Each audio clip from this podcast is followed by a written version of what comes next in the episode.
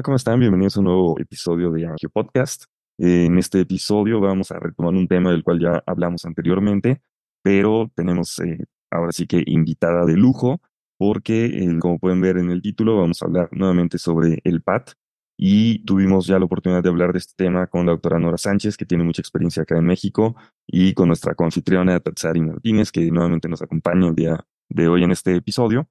Entonces, si quieren escucharlo, vamos a dejar el link en la descripción del episodio para que nuevamente puedan escuchar un poquito sobre las generalidades de qué es este tiempo de aceleración plantar, cómo son las generalidades, un poco las recomendaciones de cómo tomarlo, incluso hablábamos aquella vez un poco de la anatomía. Entonces, el día de hoy, pues eh, me gustaría que eh, Tatsari nos presentara a nuestra invitada. ¿Cómo estás, Tats? Buenos días.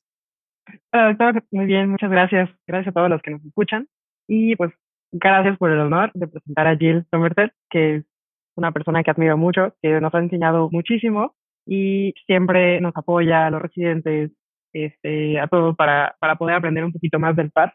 Y eh, pues aquí le agradecemos su, apoyo y ahorita vamos a discutir un poquito más de esto. ¿Por qué? O sea, ¿por qué hacer un nuevo, un nuevo Angio Podcast? Porque creo que el, el siempre va evolucionando y siempre mejores algoritmos, mejores maneras de ocuparlo, pues es importante. Así es, y en esta ocasión eh, vamos a hablar sobre dos eh, puntos que no habíamos tratado la vez pasada. Habíamos hablado un poquito sobre que se estaba empezando a usar transoperatorio y ya el día de hoy nos vamos a adentrar un poquito más a esta parte de cómo usar el PAT durante la angioplastía y también sobre el tema de las heridas en talón, que normalmente pues creo que todos hemos tenido experiencias con heridas en talón que son un poquito difíciles de tratar. Entonces, pues una nueva evaluación hacia este tipo de heridas que nos dará mucho interés. Entonces vamos a empezar con una entrevista en inglés. Eh, antes que nada, pues darle la bienvenida. Hi, Jill, how are you? We just uh, did the protocol for the intro for the podcast, and now we want to welcome you and thank you for being here. And uh, first of all, I know that uh, most people in Mexico know who you are, and you have very mm-hmm. you have been very involved in with the Mexican society. But uh, can you tell us uh, again a little bit of uh, what you do and uh, how's your how does your team work in Houston? Yes, well, thank you both. It's good to see you this morning, and uh, thank you, Nora Sanchez, for the invitation for this podcast. I'm very excited. I love uh, Latin America. Um, people that I've met and connect with over time through Hendelot, and I'm very excited to be here to talking about PAT and how we utilize it in the heel wound. Uh, currently, I'm in Houston, uh, working with Dr. Montero Baker at Hope, vascular and podiatry. And uh, so we're, we're putting PAT to work down in Houston, and I'm very excited. But um, gosh, it's great to talk about it this morning with you two. Thank you. Well, uh, we were talking a little bit of the previous episode and all the general aspects of it. But I think that if we we're going to start talking about PAT, it is important to remember a little bit of the anatomy of the vessels below the ankle. Can you share uh, some key points where, where you should look at and uh, how to approach the PAT when you are doing it, especially because a lot of the listeners, uh, we don't have many experience doing it. So uh, can you share us like the key points of it?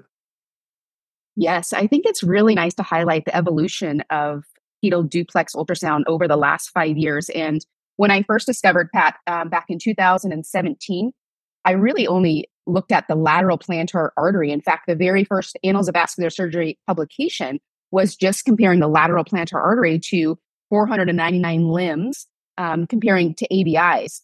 And then as the years went on, I actually started scanning the entire foot. And that's when we talk about the five sites of the pedal arch to obtain a PAT from, which is the arcuate artery, the first dorsal metatarsal artery on the anterior circulation, and then on the plantar circulation, we look at the lateral, deep, and medial plantar artery. And at that time, I didn't really understand how to evaluate the heel wound. So I really just looked at the lateral plantar artery. But now I feel like we, because ultrasound technology is improve is improving, and and probably our curiosity is improving, and now I have a lot of heel wounds in front of me. I'm um, dead set to find a way to better evaluate the heel wounds. And so that's what I've been working on the last two years. And um, so I have, I need to, we need to publish our data, but we have 38 patients with heel wounds in our cohort. And um, just to provide an overview of the anatomy for the listeners, the the heel, we usually stop scanning the posterior tibial artery and the peroneal artery at the level of the ankle. And now actually scan below the level of the medial malleolus and lateral malleolus to evaluate the medial and lateral calcaneal branches off the posterior tibial artery and the peroneal artery. They go right to the wound bed. So, yes, we need to still look at the entire pedal circulation with duplex, but as soon as someone uh, arrives with a heel wound, I evaluate the location of the heel wound. So if it's more laterally placed on the heel, I know in my mind I'm going to go straight for a distal peroneal and that lateral calcaneal branch as it drops just below the lateral malleolar bone. If the wound is more medial side, then I'm going to target the posterior tibial artery and a medial calcaneal branch below the medial calcaneal bone. So, and then what happens when you get a full thickness uh, heel wound? is now I'm targeting both, but unfortunately, a lot of those patients already have osteo, right? And they're very difficult to treat. And um, so, what we have found is that we can be very targeted in our intervention, depending on the site of the heel wound, to get more blood flow to that side of the, the wound. And I think um, I, am very excited to. I'll be at Hendelet uh, at the end of, no, beginning of September. I see you both there, hopefully. Uh, and uh, maybe hopefully talk about this a little bit more in person. But I think, you know, when you're approaching a patient with a heel wound, um, you know, you have to target which vessel um, you need to get more blood flow to that side of the wound. Do you see a lot of heel wounds in your practices? Yes, and I think that's an issue that we all struggle with because even if you have a good offload and even if you have you know, quite a decent angioplasty, the tissue on the heel it's difficult to recover and uh, it's easily infected. And you know, it, it usually gets uh, complicated. I don't know how you uh, treated that at uh, Lopez Mateos. That yes, we have some difficult patients there. We have them with high calcification, heel, uh, several uh, segments affected. Some, so maybe we treat the femoral popliteal, but then the heel doesn't doesn't work as well. So yeah, it's difficult. It's a difficult.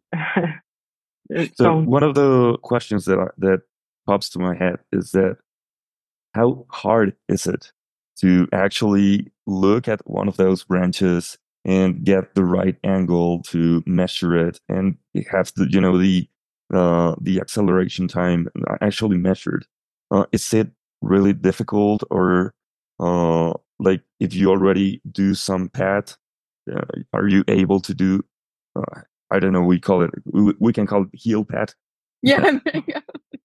Yeah. No it can be challenging but i think that luckily for us when there's a wound there's vasodilatation in that area. So typically if the medial or lateral calcaneal branch is patent you'll see it obviously dilate um, but the trick is actually in all of your in your ultrasound settings. So we need to lower the co- the color scale really low, below 10 centimeters per second, and uh, optimize your color box. So the way you when you image, you see the heel bone and you see the calcaneal branches come up towards the skin. So they're almost coming up at a zero degree angle. So you want your color box to be almost straight square. Um, but the color scale is kind of everything, and it just it takes a little bit of time, fine movements to locate that vessel. But if you can't see the, the calcaneal branches, just really evaluate the distal PT and the peroneal um, in that distribution, because I think that will also give you a handle on whether or not that calcaneal branch is getting enough blood flow. But um, yeah, try the ultrasound settings. Um, and then because we're in, in, an area where there's not much skin, I use a lot of gel and get a really nice gel standoff okay. pad. Yeah. And what about the hemo- hemodynamics? Do you see like reflux or inverted flow uh, in that area, or is it just like you don't see any flow? So if it's if there's a high um, max score, like you said, Tots, it's going to be a little bit challenging because of the calcium skipping. But um, generally, you'll get if the the vessel kind of goes up towards the skin line, so you'll get it kind of antegrade going towards the skin. But honestly, it doesn't matter the flow direction at that level um, I would just take a pat right in that level of the heel, and um, it'll give you a nice uh, understanding of what the perfusion is like. And I've scanned a lot of heel wounds that have no flow, and okay. and the like if it's a lateral um, if it's a lateral heel wound and I can't get any flow in the lateral calcaneal, which has happened many times. And then I go up to the distal peroneal and it's very, very flat and low flow.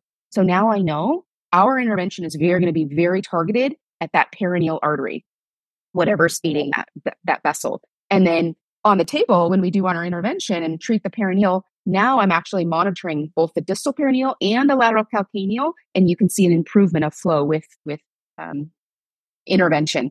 Now, if the heel wound or if the calcaneal branch is occluded, then well, I don't know. it's just difficult.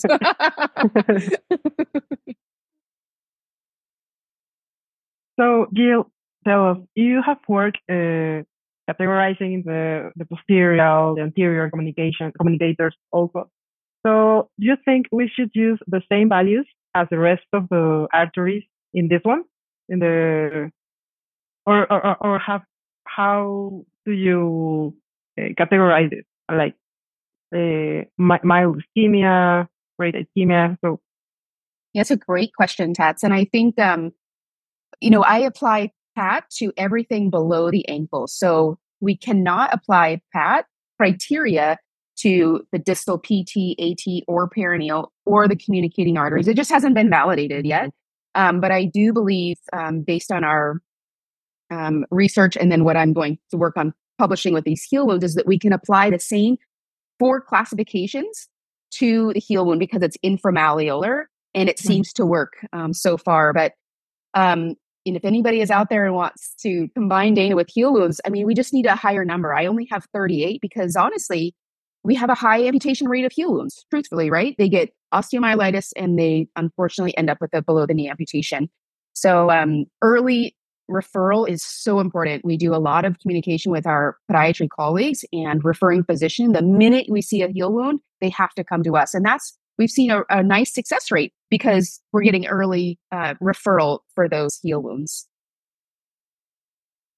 And now that you were talking about categories, and uh, well, for those listeners that are not very familiar with it, so basically, uh, you have certain uh, velocity, and depending on that velocity, that's the category. And the higher the velocity, the uh, worst uh, flow. Is that correct? Mm. Yes. Yeah. So we're measuring, uh, essentially, PAT is measuring the time it takes in that moment in the artery that you're evaluating, the time it takes a red blood cell to get from point A to point B. So if we have a proximal obstruction, the red blood cells are going to move very slowly and the acceleration time of the waveform is going to be slow. And we measure acceleration time um, in milliseconds. So it's just time. And so if there's no obstruction proximally, the time's going to go really fast. So a lower PAT, less than 120, is normal, and a PAT greater than 225 is consistent with CLTI. So those four classifications really um, can be applied in the yeah in the heel wound. Oh, uh, that that's great. And I think that uh, maybe the question is, even if you can't categorize it, you can measure time. oh, sorry, you can measure time. So, how do you approach this in a patient who is uh, being in the cath lab, who is getting an angioplasty, and when do you do the first measurement, and do you do it during the procedure? When do you do it after the procedure? And when do you uh, can say that it was actually successful. Yeah, uh, thanks for bringing that up because I feel like we're still learning a lot on the table. Um, in fact, it was Dr. Montero's idea about um, the sheath being occlusive. And so, to give you a summary of how we approach these patients, um, a patient arrives with a PAT of class four, and let's just say that the PAT is 230 it, preoperatively. And I always measure the, the pat right at the edge of the wound bed, so the artery leading to the wound bed. And is um, this in consultation or right before the procedure?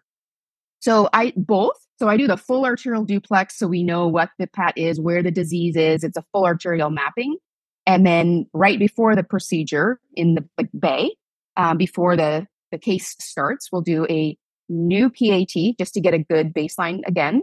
And um, let's just say it's 230 milliseconds. Now, if we do antegrade access or even retrograde up and over, uh, as soon as that sheath is is entered, we'll do a new PAT because a lot of times, sometimes these vessels, especially in women, um, can be small and the sheath can be occlusive, um, not totally occlusive, but flow limiting. So now we take a new PAT because now there's going to be a change. So what was 230 might be 250 now. And now we know that we're going to have a 20 millisecond difference when the sheath is pulled out. So now we have a new target. So now we're going to do our intervention and be working off that delta of the number. So if we do our intervention and um, I'm taking PATs at every, if there's a multi-level disease, if there's an SFA occlusion and tibial disease, we'll treat the SFA, we'll take a new PAT because we might be done, right? Right. And, uh, or say, oh no, we're not, we're not done.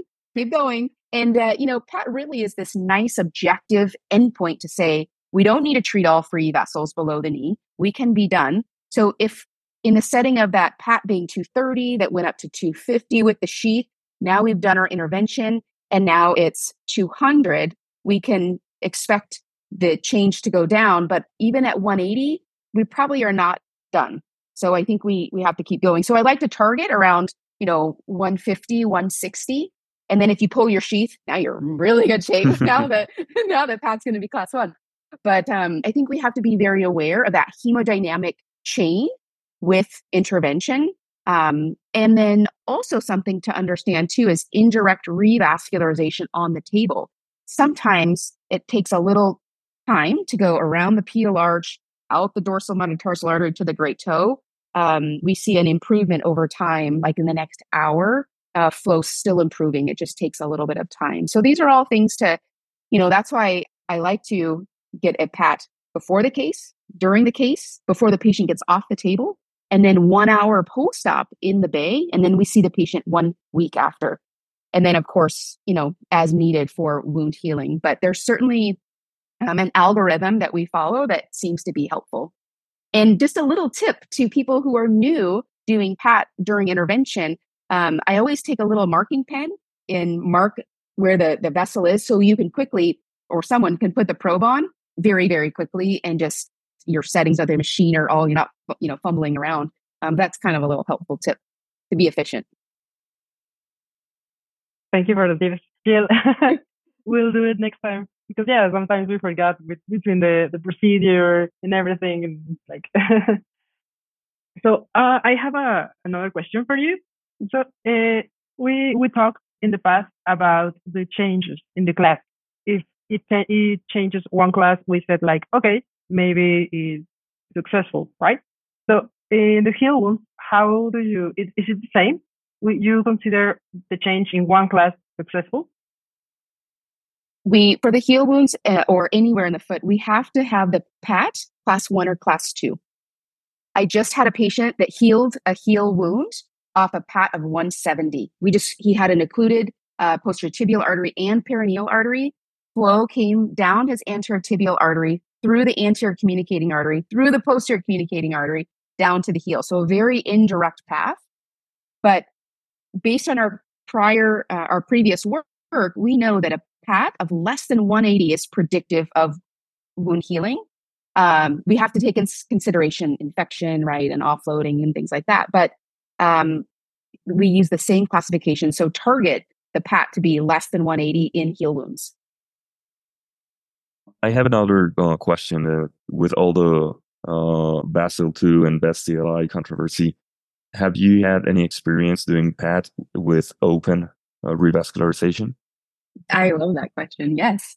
And it's beautiful. I think that it, pedal duplex really should play a role in the preoperative evaluation of especially pedal bypass, right? Because in these high, highly calcified patients, uh, flow is almost like a road to nowhere, and oftentimes, if you're going to consider a fem to, you know, distal PT or AT bypass, a lot of these pedal vessels will be hibernating or like sleeping, um, but they're still open. So now when you plug in your distal anastomosis, you have pedal outflow as opposed to all of this calcified, almost a desert foot, you know, the, the, there's no outflow and perhaps there would be failure with your bypass graft.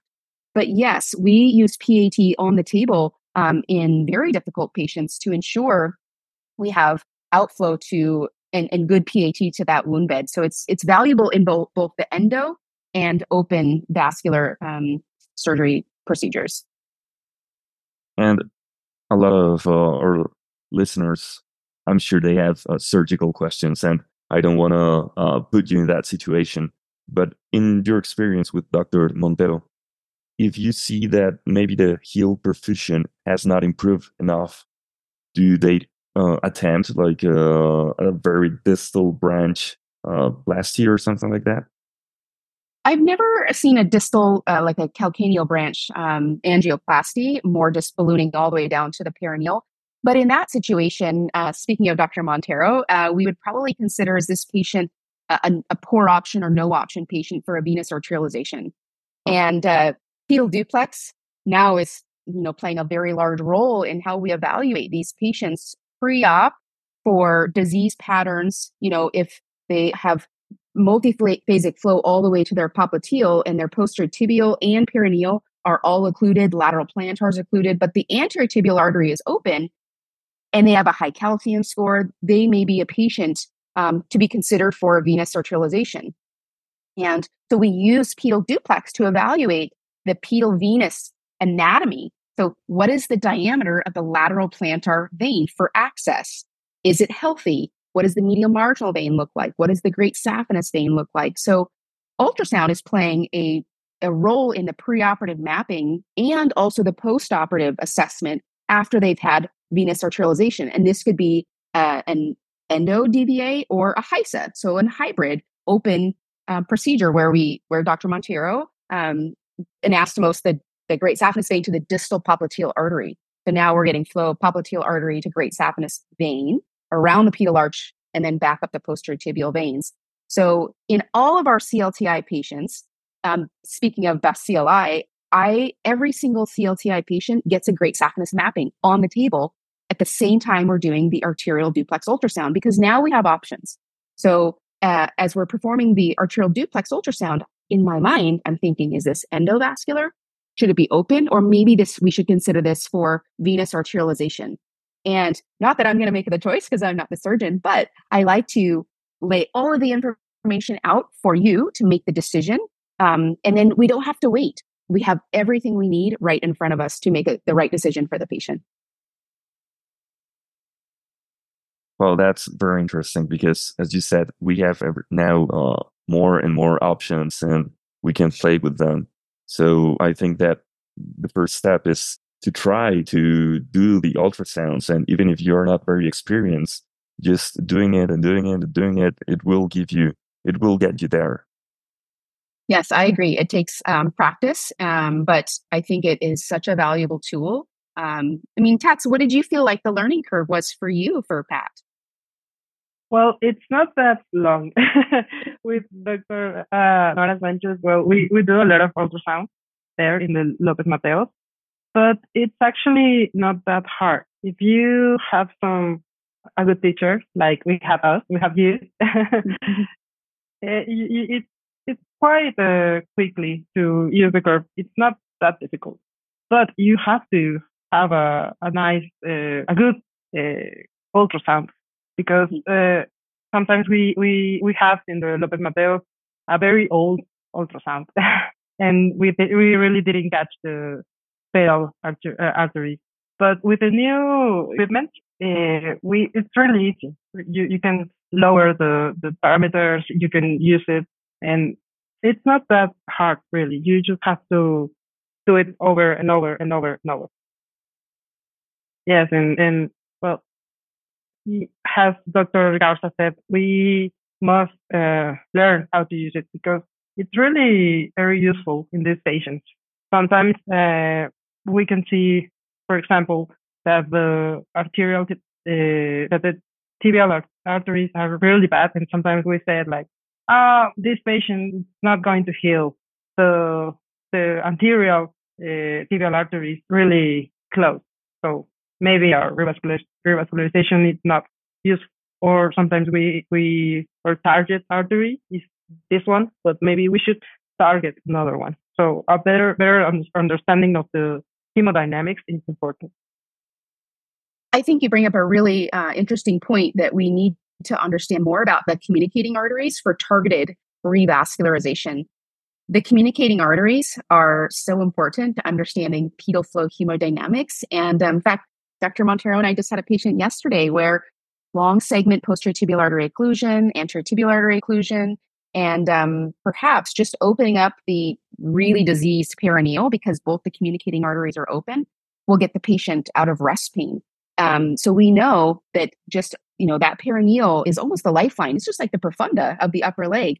But if we can rely on those communicating arteries and then show using PAT that our intervention worked, we're indirectly revascularizing, and it really saves radiation, contrast, time on the table, and um, and PAT actually correlates really nicely with clinical symptoms, right? Because if the PAT is 225 and they're in rest pain, you do your intervention, we get them down to 170. They're out of rest pain. They're going to be in, in okay shape. Okay, so we have a couple of questions. Uh, I think that uh, we'll go with your stats.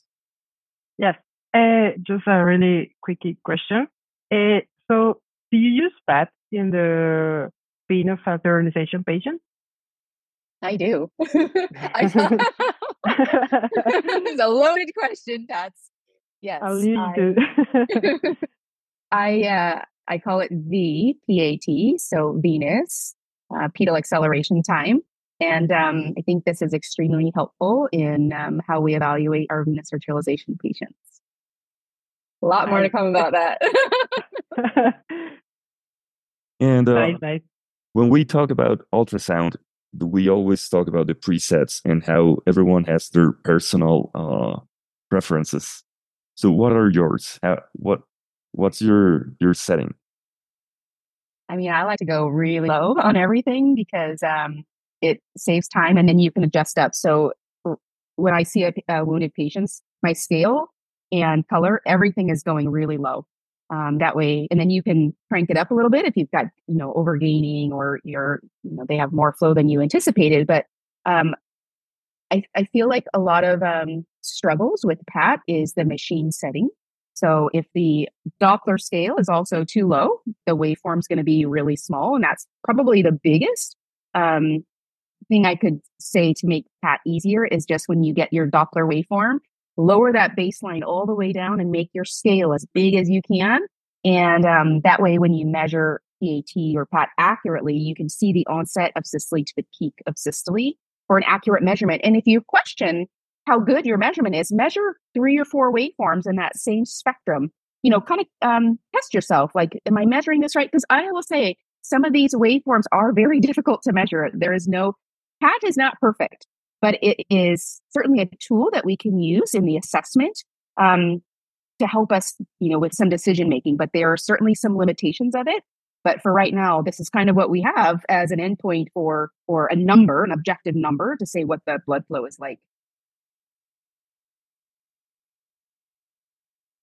So we know you have to leave, but we have Dr. Nora Sanchez just joining the so uh, I want to give her the microphone for uh, one last question before uh, you have to to go back and save some limbs.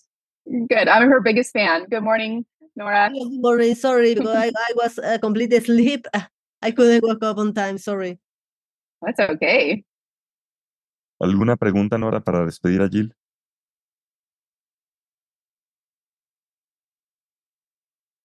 if if she's is doing something new about the wound of the foot talking about the ultrasound directly in the wound bed yes it's, it's because we are seeing at the arteriography when we finish the, the procedure some flushing at the wound but i don't know if she's seen uh, some uh, something like that. What do you mean by flushing? Is it like more of a wound blush you're thinking about? Yes, but using the ultrasound, the color uh, ultrasound, or I don't know if you are seeing something like that. Yeah, um, no, but I will say a, a, wound blush correlates probably with a very good PAT or PAT. so, you know, I, I think um, in regards to to wounds, um, I always suggest to start with scanning the foot right at the wound bed. Um, and and that wound bed can have the artery. You can trace it back in the foot. So if it's a fifth toe wound, I'm going to be looking at the fourth dorsal metatarsal artery between the fourth and the fifth toe. And typically that can course back to the anterior circulation. However, if there's a wound on the lateral aspect of the foot that's back towards the heel, the artery feeding that wound is typically the lateral anterior malleolar artery that connects with the peroneal. So I think it's really important, um, uh, Sanchez, to look at the the vessel feeding the wound and then trace it back so you understand the feeding pedal and tibial vessel. And that's really how we do targeted revascularization.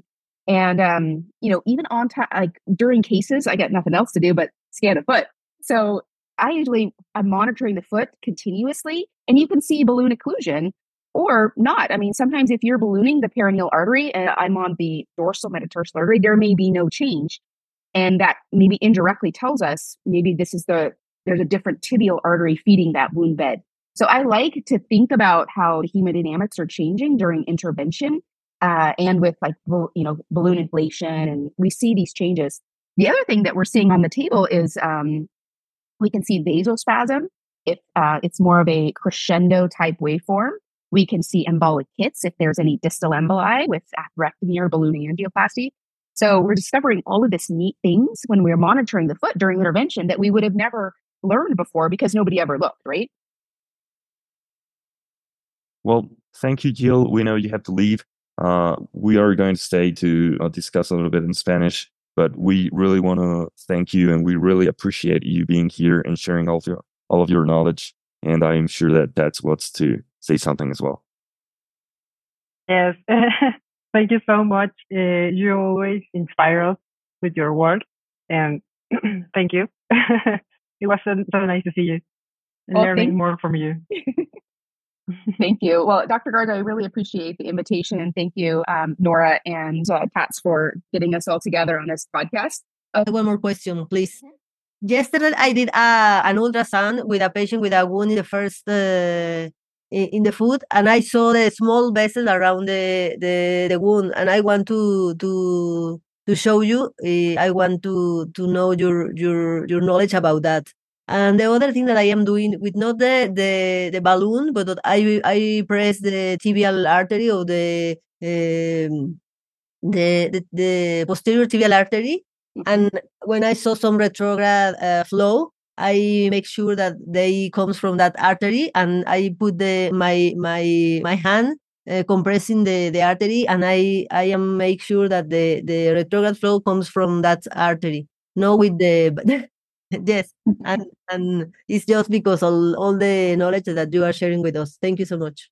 Oh thank you for saying that and i love to hear this like compression these these maneuvers that we can do around the foot. It tells us a lot of information so that's awesome and i can't wait to see your case. Okay. Okay sounds good. Well thank you again everyone. Have a lovely day. See you soon. Okay. Thank you. Bye-bye. You thank you. Thank you. Muy bien pues una plática muy, muy interesante. Eh, me gustaría que, pues aprovechando a Tats, que tiene muchísima experiencia con el PAD y evidentemente con Nora Sánchez, a quien de una vez agradecemos la oportunidad de gestionar la, la invitación con Jill, eh, nos digas cuáles fueron tus puntos, tus perlas para llevarte a casa después de este episodio. Eh, bueno, pues creo que creo que el, de los puntos más importantes es que tenemos que hacer más PAD. tenemos que incluirlo en nuestro estudio de todos los pacientes con isquemia crítica. Y pues es, es muy importante justamente lo que, lo que dijo Jill, o sea, no, todavía no está validado, por ejemplo, su uso en las comunicantes o en las distales, pero eh, pues sí es importante. creo que antes de cualquier intervención siempre conocer bien a nuestro paciente, conocer la, la hemodinamia de esto, pues es, es, es importante para todas nuestras intervenciones. Y pues Jill nos brinda una, una oportunidad más para poderlos estudiar mejor hablando de la evaluación de las heridas del talón, si alguna de las dos se animara a recordarnos un poquito la anatomía. Pues Tats hizo su video de, de eso. ¡Ah! De, bueno, eso no se puede compartir en el podcast porque es pura uh, plática, pero bueno, ella tiene unas imágenes que son muy didácticas de toda la, la circulación de, del pie. Ah, pues que nos las pase y las subimos a redes. Sí, está, está, muy, está muy bonita, muy didácticas, porque es un pie que, que hicimos como en un, en un modelo anatómico, entonces ella explicó ahí súper, súper bien cómo está toda la, toda la anatomía del pie. Y también podemos hacer un video de cómo, de cómo, de cómo lo hacemos, ¿no? Tats, de cómo hacemos la, la nada más de, de lo del inframalleolar y a lo mejor también una de las maniobras que, que estamos haciendo de, de, de ver cuál es realmente la arteria que está teniendo más importancia en cuanto a la cicatrización de, del pie y este y ver lo de los flujos anterogrado y retrogrado para que se entienda también un poquito mejor. Sí, creo que creo que podemos hacer como el, los dos, o sea, como el video del ultrasonido y el video del como compararlo con el video que ya tenemos. Sí. Perfecto. Eh, entonces, pues, por ahí, Tats, te vamos a mandar la tarea. y que nos puedas este, compartir. Y pues ya saben, lo, lo, podemos compartir ahí en la página de Angiología en Facebook y en la de Angie Podcast en, en Instagram. Entonces, para que todos aquellos que no tuvieron la oportunidad por temas de la barrera del lenguaje, de escuchar eh, o aprovechar al máximo la entrevista con Jill, puedan entonces eh, retomar un poco sobre este conocimiento que nos compartió a través de nuestras redes. Bueno, pues muchas gracias a todos los que escuchas por acompañarnos en esta súper interesante plática con Jill Somerset, quien nos ha eh, enseñado mucho sobre la hemodinámica del pie y sobre el ultrasonido por debajo del tobillo. Y agradecer, pues primero a Nora Sánchez, porque tú fuiste quien nos pudo contactar con ella y quien pudo ayudarnos a gestionar este episodio. Muchísimas gracias, Nora. No, pues muchas gracias por la invitación y realmente siempre aprender de, de personas expertas pues enriquece más cuando nosotros hacemos este tipo de estudios. Muchas gracias. Y evidentemente a nuestra confitriona Tats, que pues siempre es un gusto tenerte por acá y que esperemos que ya podamos este, empezar a retomar más actividad y tenerte, tener tu voz más frecuente acá en este, en este espacio. Muchas gracias, doctor Rodrigo y este, doctora Nora, y obviamente a Jill. Siempre es un gusto eh, discutir estos temas con ustedes. Y a todos los que escuchas, pues nuevamente agradecer todos sus me gustas, todos sus comentarios, sus compartir, sus envíos en WhatsApp. Y como siempre, nos escuchamos en el próximo episodio. Muchas gracias. Gracias.